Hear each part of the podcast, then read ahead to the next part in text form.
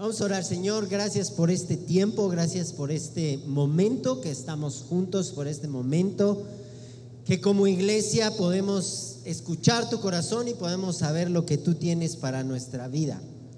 Gracias porque eres bueno y gracias porque sabemos que siempre, siempre, siempre, siempre hay algo fresco que tienes para nuestra vida. En el nombre de Jesús, amén y amén. Hoy quisiera dar continuidad a el mensaje que estuve dando el día miércoles. Ah, digamos que el día miércoles fue como eh, un tipo de introducción, pero más que nada fue como poner una base para lo que voy a hablar el día de hoy. ¿Cuántos aquí saben que tenemos eh, un, un, ¿cómo se llama? Un canal de YouTube? Levante la mano. O, de Spotify, levante la mano. Ahí puedes escuchar el mensaje. Ahí pueden escuchar los mensajes. ¿Cuántos sí lo escuchan? Sí, sí el, lunes como que, ay, ojalá ya tengan la prédica ahí. Yo sí lo hago. Yo sí lo hago. Y, y me gusta hacerlo porque de alguna forma es una manera de saber lo que Dios está hablando a la casa, lo que Dios nos está hablando a nosotros y lo que nos toca. Entonces, si tú no pudiste venir, porque yo sé que hay gente que, bueno, pues tiene otras ocupaciones, trabajo, familia, yo qué sé, el miércoles te animo a que puedas buscar la Fuente Aguascalientes en YouTube, en Spotify, aún ver la prédica en Facebook y si te gusta, pues la compartas. Y bueno, hoy quiero, hoy quiero hablar acerca de un tema que le puse por nombre mi valor y medida. Mi valor y medida. Y eso tiene mucho que ver con lo que actualmente está pasando en la iglesia. Actualmente en la iglesia estamos pasando por un momento de transición. Y no es que ahora lo estamos pasando y antes no lo estuviéramos pasando, siempre es así. ¿Por qué? Hay un verso en Ageo 2.9 que dice, yo creo que muchos lo han escuchado, lo han leído, dice, la futura gloria de este templo será mayor que su pasada gloria, dice el Señor de los ejércitos celestiales, y en este lugar traeré paz. Bájale, ¿sintieron el cielo? Como que una puerta se abrió, ¿no? Así. Está buena la música, ¿no? Es un poquito más abajito. Yo, el Señor de los ejércitos celestiales, justo cuando dije Señor de los ejércitos, sonó la música. Qué bárbaro. Gracias por los efectos especiales. Yo, este, el Señor de los ejércitos celestiales, he hablado. En la Biblia tenemos una promesa que la iglesia, su casa, la cual ya no es una construcción, ¿están de acuerdo? Este edificio es una congregación, di conmigo, es una congregación. ¿Por qué? Porque nos congregamos. Pero ¿quién es la iglesia? Levante la mano a la iglesia. Nosotros somos la iglesia. Entonces las promesas y las profecías de la Biblia, todo lo que está escrito, tiene un cumplimiento, se cumplió, se está cumpliendo y se va a cumplir porque son eternas. Entonces, esta palabra que tenemos aquí de Ageo es una palabra que se va a cumplir, que se cumplió, se está cumpliendo y se va a cumplir, pero ya no en un en una construcción, sino en la iglesia, o sea, ¿En quién se va a cumplir esta palabra? En nosotros. Quiere decir que hay una gloria futura que va a ser mayor de la que ya viviste. Que tu vida y mi vida están caminando en un aumento, como dice Proverbios. La luz, que el justo es como la luz de la aurora, que ven aumento, o sea, como un amanecer, que ven aumento hasta que su día es perfecto. Quiere decir que todas las circunstancias, todas las situaciones difíciles, buenas, las que todo, cada una de las circunstancias que tú y yo estamos viviendo nos están llevando a vivir una gloria mayor. Y es una gloria mayor en Jesús. Es poder vivir a Jesús, que Jesús sea establecido en nosotros. Su persona se vea claramente a través de nosotros. Esa es la promesa. Que cada vez más tú y yo nos parecemos a Jesús en las circunstancias difíciles. En el único hombre que, como estuvimos viendo este mes, la miniserie, el único hombre que sí es perfecto. Ay, me regalan tantita agüita, please. Entonces, eh, pero que ciertamente aún no hemos comenzado a verlo del todo. ¿Estás de acuerdo? ¿Quién puede decir, no, yo ya estoy en Jesús, eh, yo ya soy perfecto en Jesús? No necesito nada, tengo todo. ¿Verdad que no? El hecho de, de seguir necesitando la perfección de Jesús y ser dependientes de Él ya es una promesa cumplida que nosotros podemos vivir día a día. Ahora, si seguimos avanzando y poniendo atención, es que como iglesia hacemos cosas, hacemos, di conmigo, hacemos, hacemos cosas que son de la iglesia. Las formas de hacer iglesia, las ideas que teníamos, la, la, forma de pensar en la que hemos vivido, todo eso también va de una gloria de antes a una gloria mayor a algo mejor, que se parece cada vez más a Jesús. Y eso nos hace avanzar. Nos hace avanzar. Si como iglesia cada vez más nos parecemos más a Jesús y como iglesia vamos, ay, gracias amigo. Cada vez más vamos pareciéndonos más a Él. Entonces la iglesia está avanzando. Y parecernos a Él es parecernos en lo que Él hizo, en lo que Él hace y en lo que Él está por hacer. Ahora, voy a hacer un ejemplo. Necesito aquí a todos los pastores y pastoras. No sé si están acá. Johnny, Nancy, eh, Kike, Andy, este, Pau. No está María, ¿verdad? No. Bueno, pásenle, pásenle aquí al frente, pásenle, pásenle. Sí, aquí arriba, aquí arriba. Párense aquí.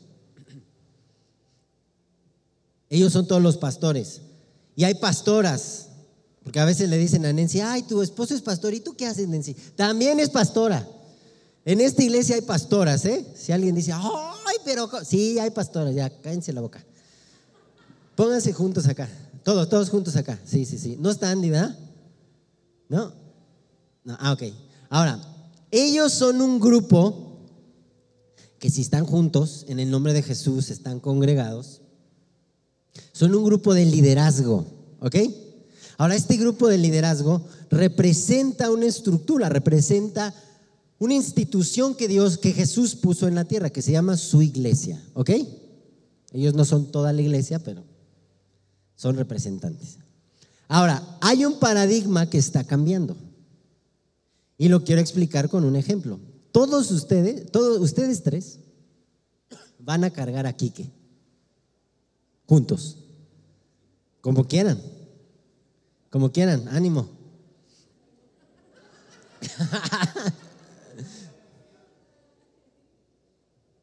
Pónganse de acuerdo. Todos, todos participen. A ver, Pau, participa, ¿eh? Sé parte de la visión, Pau. Carga bien aquí. O sea, tienes que ser hija de la visión. Ahora, ya lo están cargando bien. Ok, perfecto. Ahora tienen que avanzar de este punto a este punto, cargando a Quique. A ver, tengan fe en la visión, tengan fe en la iglesia. Vamos, cárguenlo, cárguenlo. A ver, ánimo, ánimo. Cárguenlo, eso, eso. Ya, no lo suelten, no dejen caer la visión. Ok, avancen juntos. Eso, muy bien, un aplauso, un aplauso. Ya, bájenlo, bájenlo.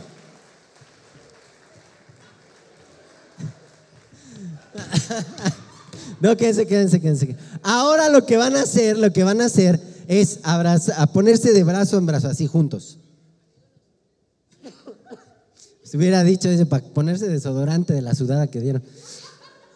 Pónganse viendo hacia acá, hacia mí, así, hacia mí.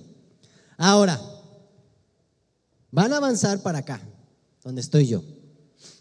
Pero lo van a hacer con los ojos cerrados. Ojos cerrados, caminar hacia mí con los ojos cerrados. Y solamente Johnny puede tener los ojos abiertos. Él les tiene que decir qué van a hacer. ¿Ok? Todos ojos cerrados menos Johnny. Pau, ciérralos. No seas rebelde. Tienes que ser hija de la visión. Ya puedes hablar.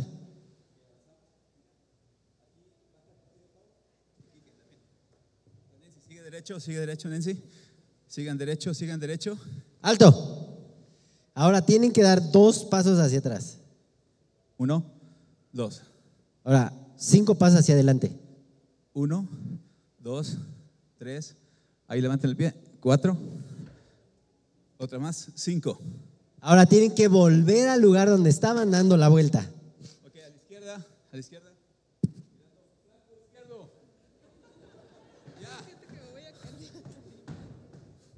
Ok, vamos a avanzar, venga. Dos pasos. Pau y Nancy en el que sigue, ya ahí bajen sus pies. Quique, tú derecho. Avancen, avancen, avancen, avancen. Con confianza, con confianza. Aquí paramos poquito, dos pasos, Nancy. Ahí, ahí lo tienes, arriba. Ahora vamos a, a la izquierda otra vez, girar. Aguas, Quique, aguas con la batería, aguas con la batería. Listo. Listo, un aplauso. Ya pueden pasar a su. Si oye, le quiebro una pata a alguien y la que se me arma. Ese es el paradigma de la iglesia que está cambiando. En el primer ejemplo teníamos a un montón de personas de buen corazón y servicio sosteniendo a uno. ¿Fue fácil? ¿Se veía sencillo? ¿Desgasta? ¿Cansa? Hasta puede llegar a hartar. Es más, porque les dije nomás que, pero a ver que los haga caminar todo alrededor, seguro se pelean, seguro hay conflicto. ¿Me explico? Pero ¿qué pasó cuando todos estaban al mismo nivel, sosteniéndose uno con el otro, aunque ciertamente uno dirige? Uno cuenta los pasos, uno dice arriba, atrás, adelante. ¿Me explico? La iglesia está comenzando a cambiar en ese paradigma en donde uno es sostenido por todos porque es el líder, porque es el más espiritual, porque es el que va primero, porque es el que Dios escogió, porque es el hombre santo que Dios tiene.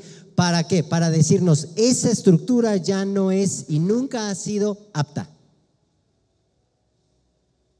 La iglesia está cambiando constantemente este paradigma de un liderazgo vertical a un liderazgo horizontal en donde somos uno, en donde caminamos juntos, en donde el líder ciertamente puede ser que haya dado uno o dos pasos más adelante, pero como dije el miércoles, también puede ser que cargando todo el peso de la responsabilidad de, de las vidas que tiene a cargo delante de Dios, a lo mejor ha dado uno o dos pasos hacia atrás.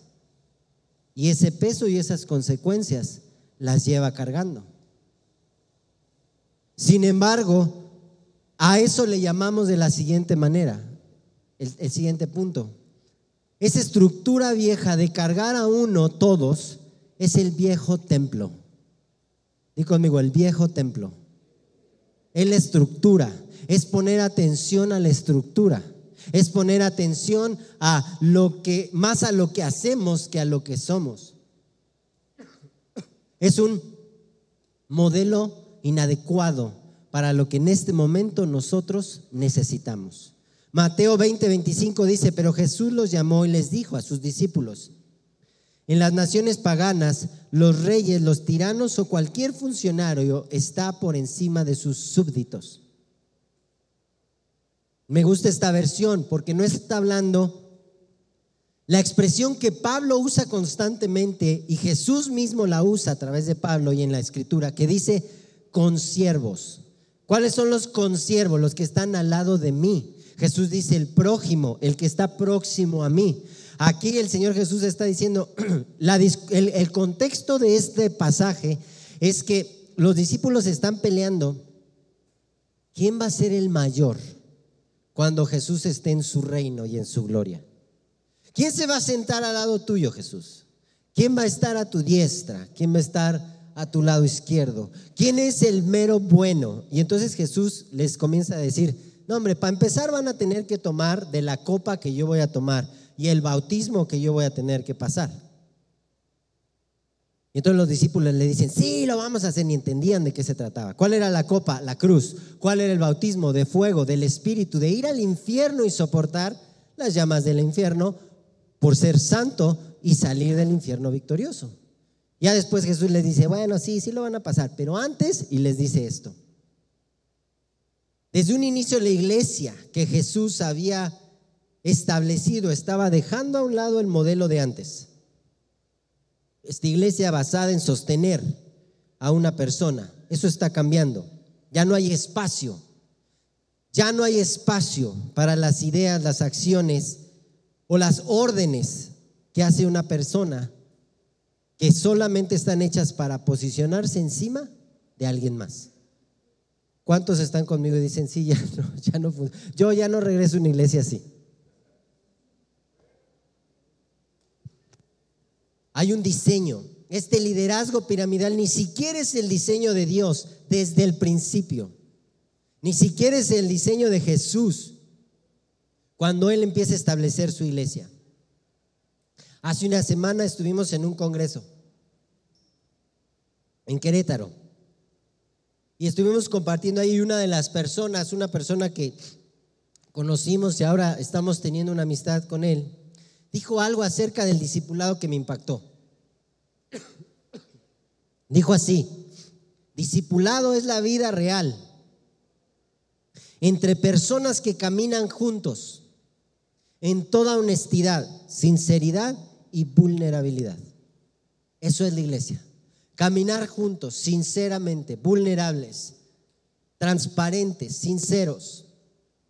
A eso le llamamos, o le llamo yo, el nuevo templo. Ese es el nuevo templo. En ese mismo pasaje de Mateo 20 Jesús dice, pero entre ustedes será completamente diferente. El que quiera ser grande debe servir a los demás. El que quiera ocupar el primer lugar en la lista de honor debe ser el siervo o el esclavo de todos. Ese es el orden de Jesús. Es la pirámide invertida. Es el que el que quiere estar hasta arriba va a estar hasta abajo. Como el siervo de todos.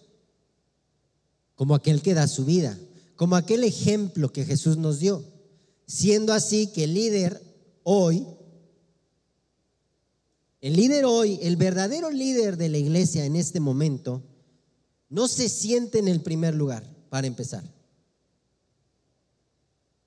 Él sabe que siempre va a ser el segundo. Porque ¿quién es el primero?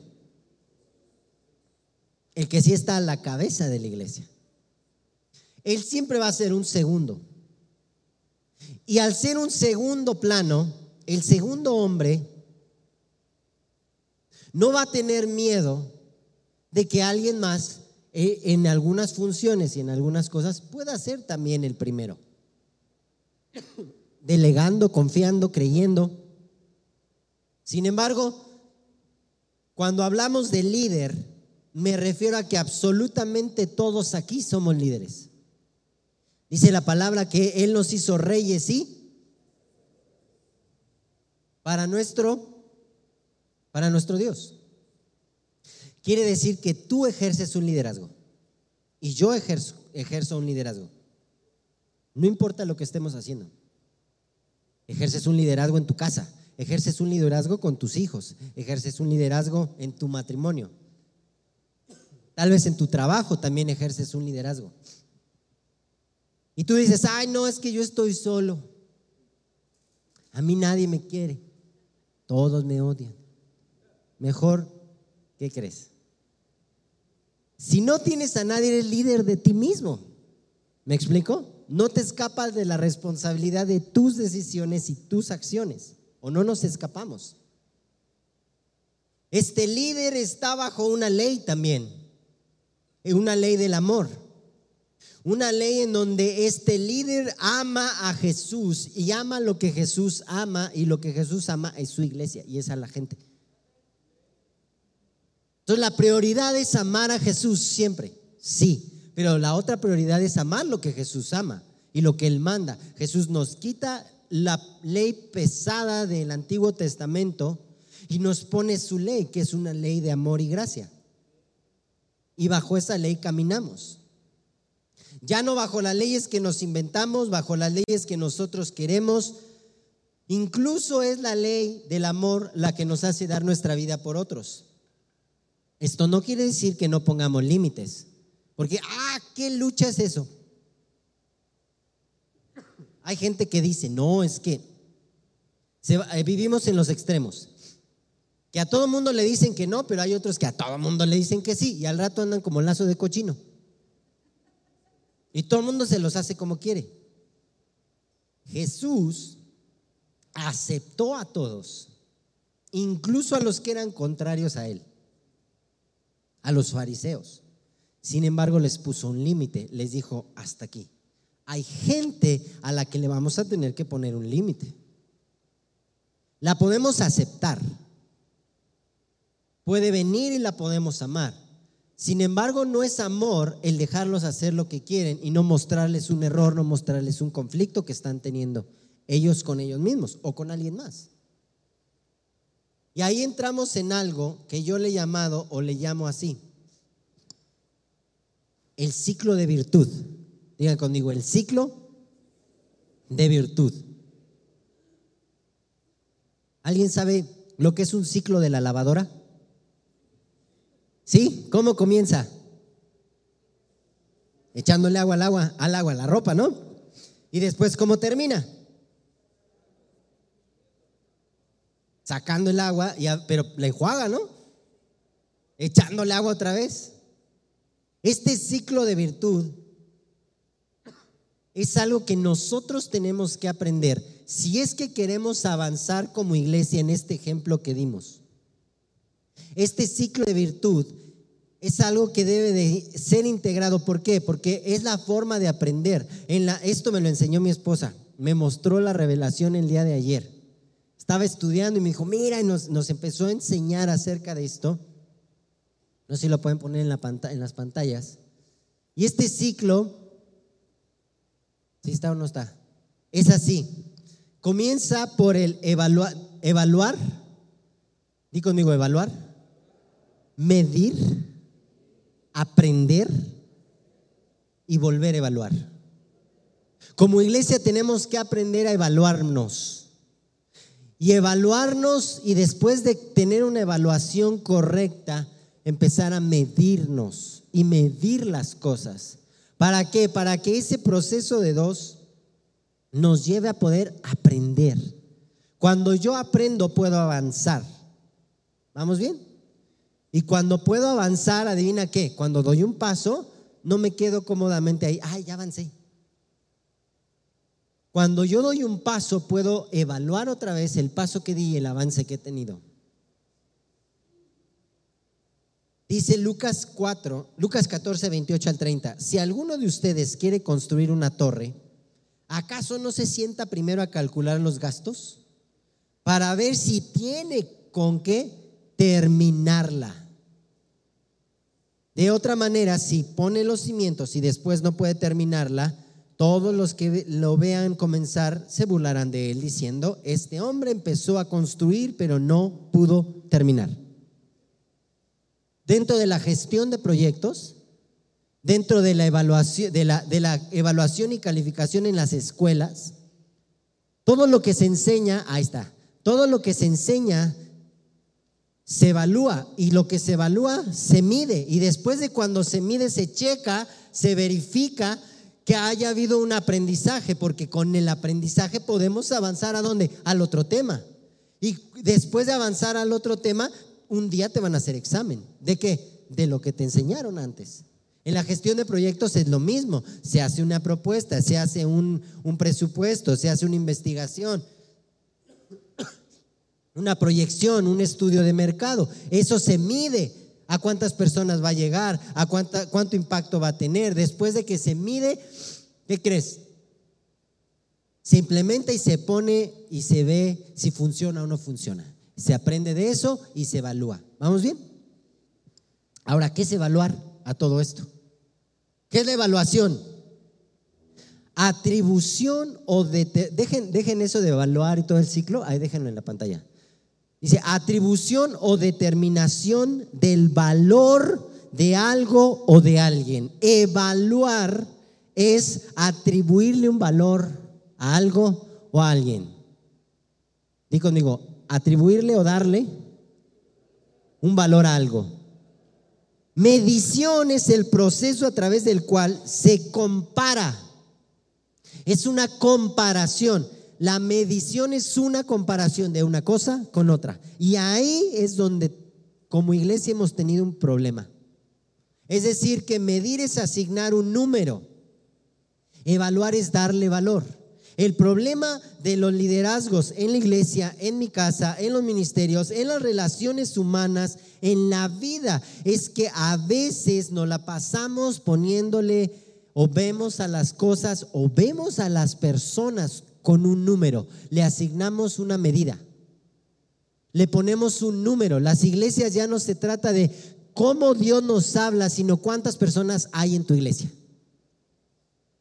Y entonces la congregación ya no es gente, ya es un número de personas que le asignamos un valor y entonces cuánto ofrendan, cuánto dan, cuánto tiempo y así en eso se basa el sistema piramidal, en qué número tienes y qué número aportas a esta estructura en donde el de arriba siempre gana. ¿Alguna vez te metieron en un sistema piramidal?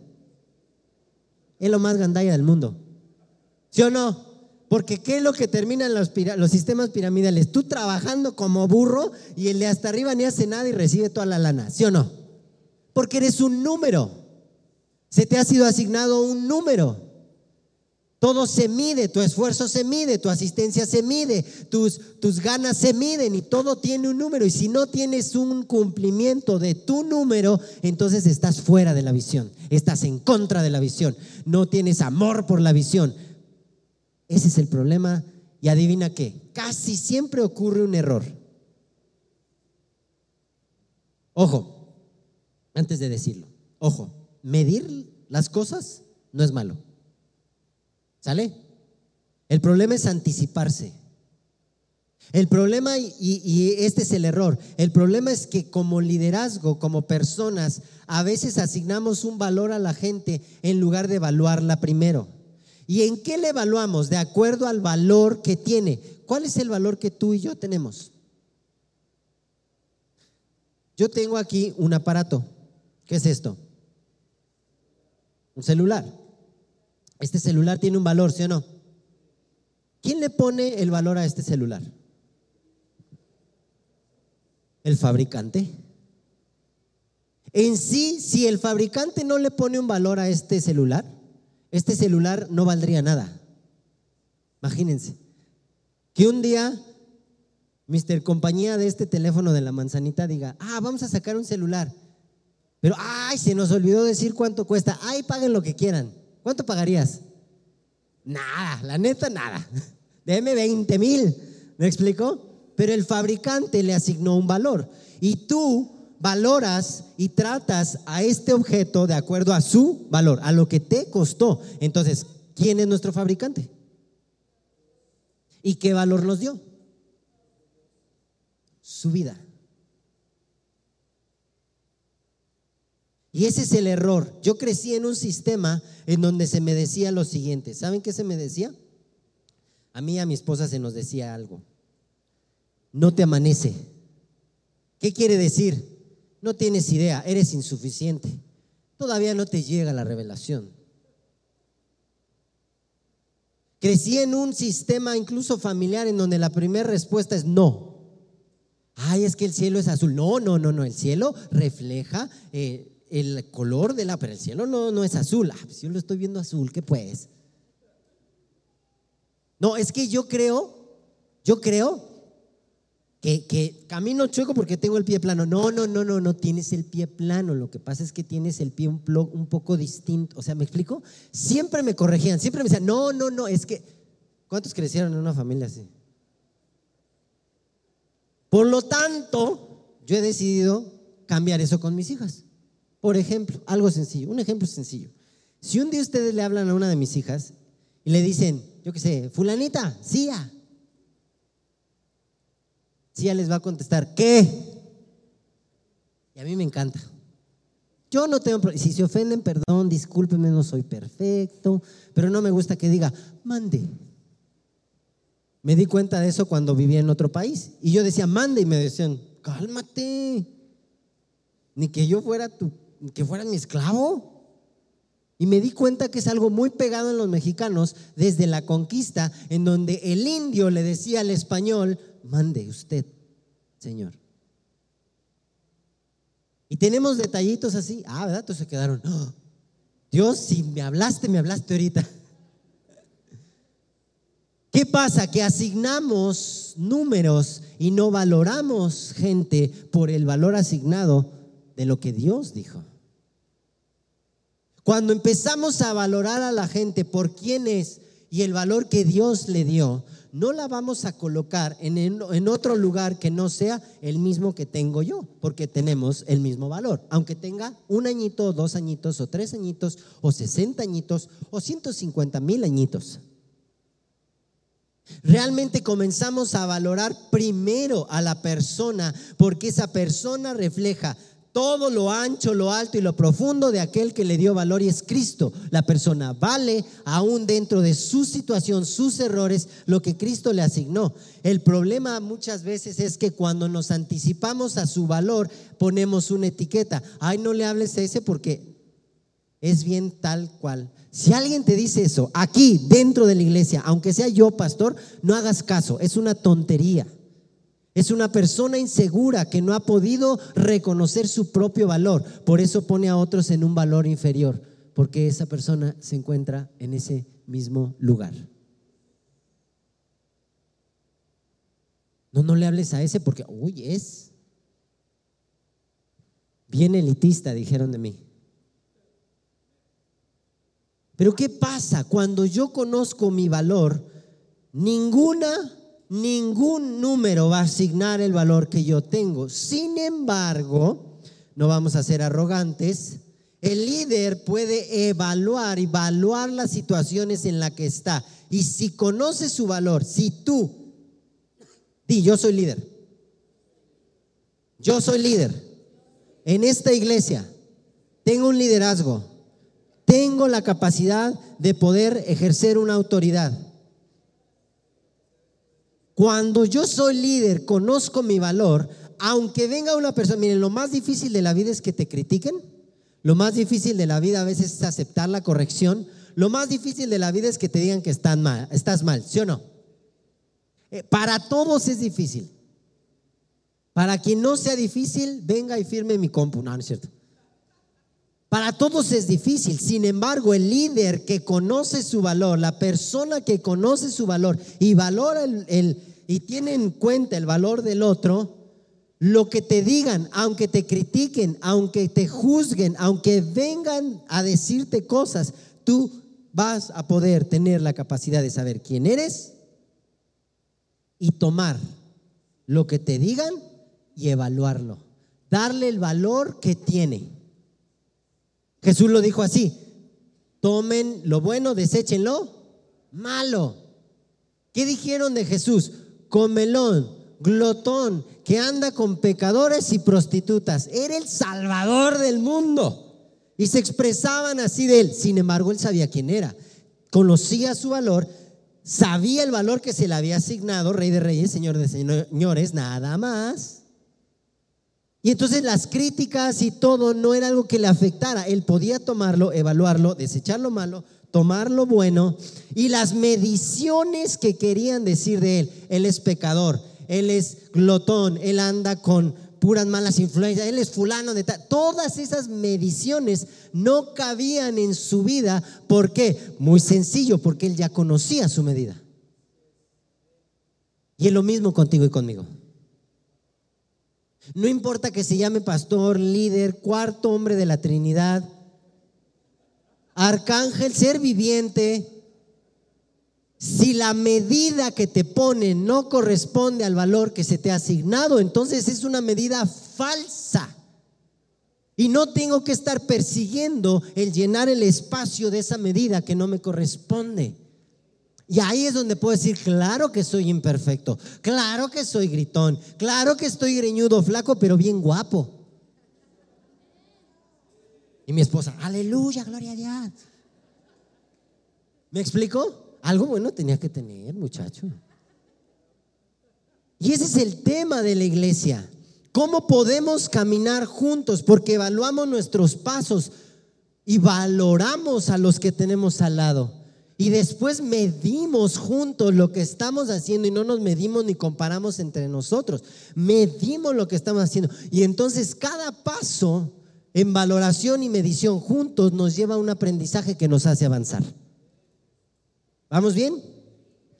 El buen líder, el liderazgo que queremos seguir, el liderazgo que nos inspira, es un líder que trabaja y lo que hace crece y lo que implementa avanza, porque ahorita, en el momento en el que se hace, es una persona con conocimiento que está aprendiendo de cada uno de nosotros y que nosotros podemos aprender de él. Es un ciclo virtuoso.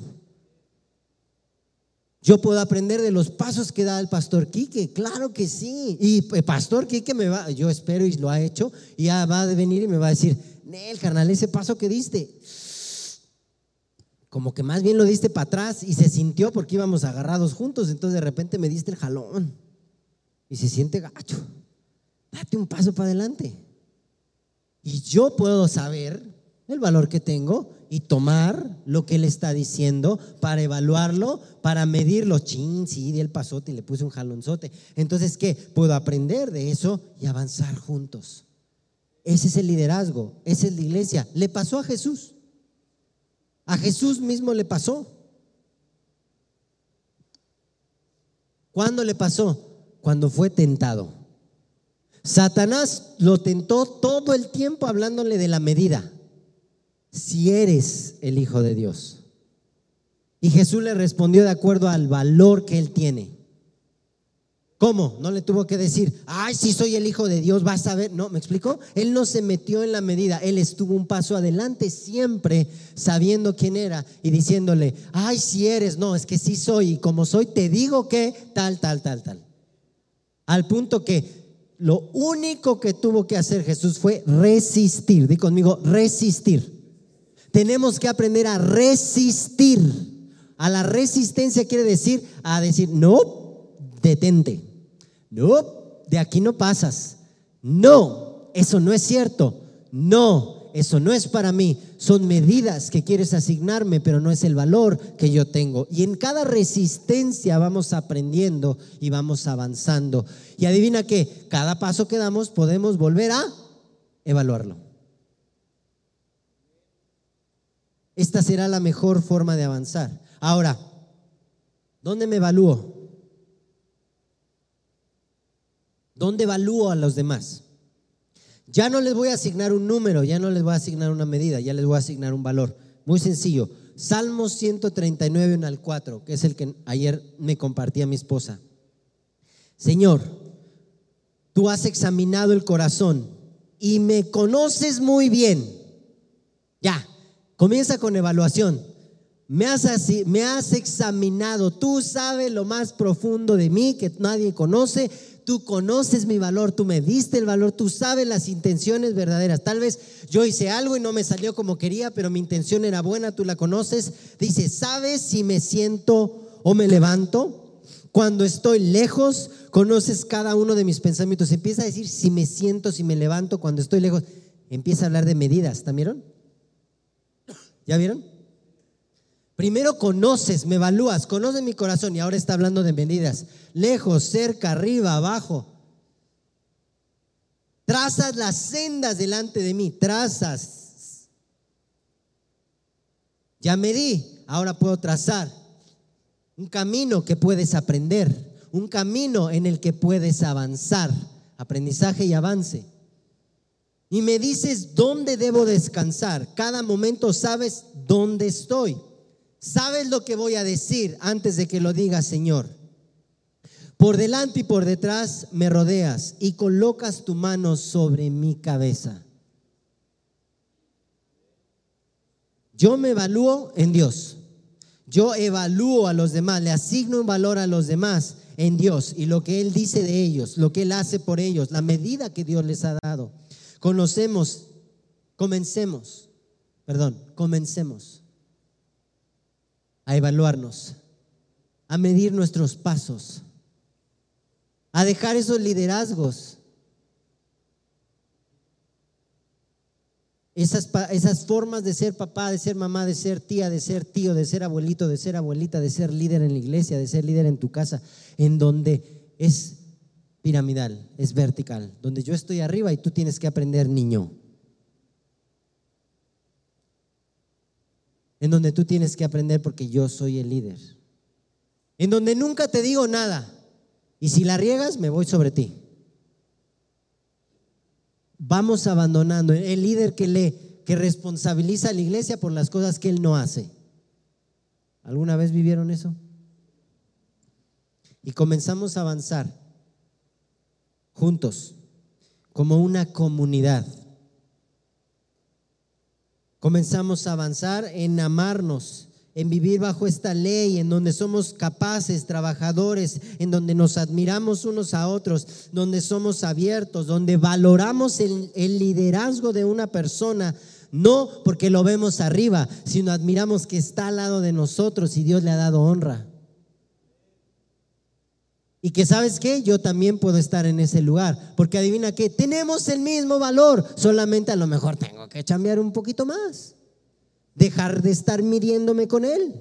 A ver, así como, ¿no? Yo defiendo a las mujeres, yo creo que porque hasta Dios me hizo más chaparrito que mi esposa. Entonces yo la veo para arriba. Chiquitita, me da besos así.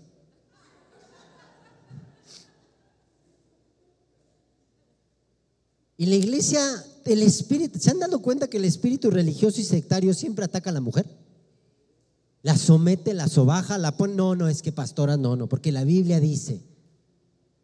Y no es que la Biblia no diga o sí diga, sí dice, pero no está sometiendo y sobajando a la mujer. Y yo digo, qué curioso. Y toda la bola de machos no se dan cuenta que van a terminar siendo algo, una novia, una esposa de Cristo. Es que el hombre es cabeza y la mujer cola. El hombre es cabeza. ¿Saben por qué dice que, el hombre es cabeza? Porque Pablo está tomando un ejemplo del ejército griego. ¿Alguna vez vieron cómo, era cómo peleaba el ejército griego? ¿Cuántos han visto al papazote de Brad Pitt en la, de Troya? ¿Sí?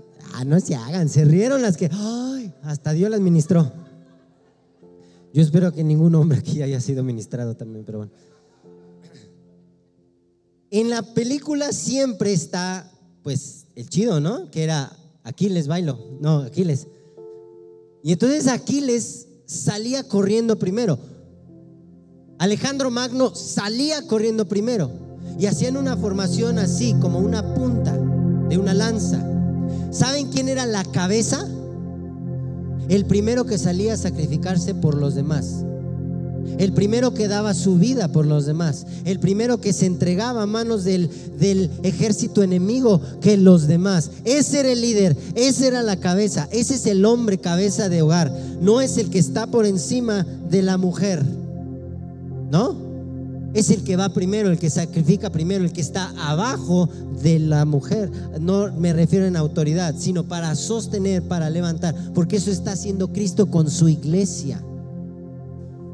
Hemos sido llamados a sostener como cabeza la vida de muchos. Por eso Dios no quiere un líder, quiere muchos líderes, muchos reyes, muchos sacerdotes, pero que no abusemos del lugar en donde estamos, sino que sea un lugar y una plataforma de servicio para levantar a quienes, a los que están con nosotros caminando. Somos una iglesia que no se va a medir, somos una iglesia que vamos a evaluar los pasos que damos juntos porque estamos aprendiendo, porque estamos avanzando. Y cuando tengamos éxito, no nos vamos a acomodar en el éxito de que ya tenemos un montón de personas en nuestra iglesia. ¿Qué crees? A lo mejor podemos llegar a ser muchos y un día vamos a ser más, pero no aquí. Vamos a seguir abriendo iglesias. Vamos a seguir mandando gente. Vamos a seguir confiando en nuestros jóvenes. Vamos a seguir creyendo en nuestros y confiando en nuestros niños, en las personas mayores en las mujeres divorciadas, en los hombres abandonados, en el drogadicto. Porque ¿qué valor tienen ellos? El mismo que nosotros. ¿Qué pasos pueden dar? Los mismos que nosotros. El mayor éxito de mi ministerio es estar sentado al lado de un niño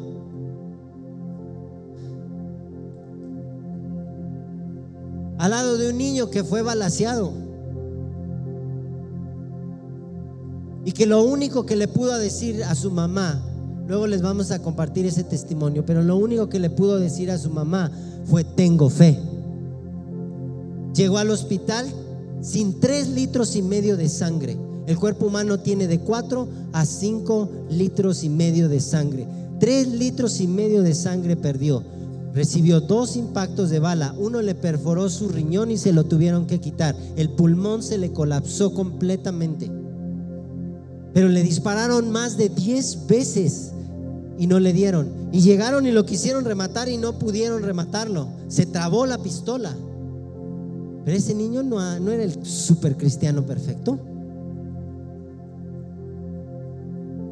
Ese chico vale lo mismo, la sangre de cada uno de nosotros y la sangre de Cristo. Somos la iglesia, somos la esperanza de esta tierra, porque somos suficientes en nosotros. Ya me lo apagaron. ¿Somos suficientes en nosotros mismos? No, porque Él es suficiente para todos. El valor que nos dio es suficiente en lo que necesitamos. Dejemos de medirnos, dejemos de medirnos. Deja de sentirte incómodo por el éxito de alguien más. Deja de sentirte incómodo porque alguien nos te dice, hey, por ahí no es, es así. Deja de sentirte incómodo, trabajemos juntos. A lo mejor es porque estás un poco solo y necesitas abrazarte de todos otra vez. En este lugar o en tu casa, en tu matrimonio.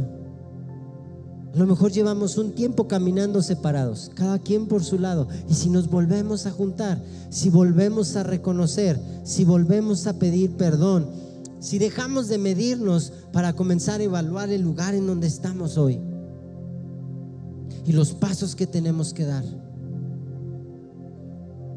¿Cuántos dicen amén? ¿Nos ponemos de pie?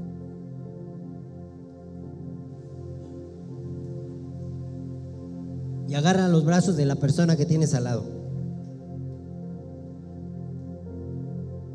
Así unidos todos, todos, todos, todos. Yo estoy acá en el Espíritu, con Dios y el Espíritu Santo. Y dile a la persona que tienes al lado, te valoro por quién eres, por lo que has hecho, porque estás aquí. Gracias por estar aquí. Gracias porque tu vida aporta mi vida. Tu vida contribuye a que yo sea una mejor persona. Solito soy imperfecto. Dile, solito soy imperfecto. Pero tú y yo somos perfectos en Jesús. Señor, amamos y nos ama, te amamos a ti y nos amamos entre nosotros. Gracias por esta iglesia. Gracias por el espíritu de amor que hay en esta iglesia y de compañerismo. Gracias porque podemos ser amados, ser cuidados y ser la iglesia en este lugar. Gracias por la persona que me has dado al lado. A lo mejor no la conozco, pero qué buena oportunidad ahorita.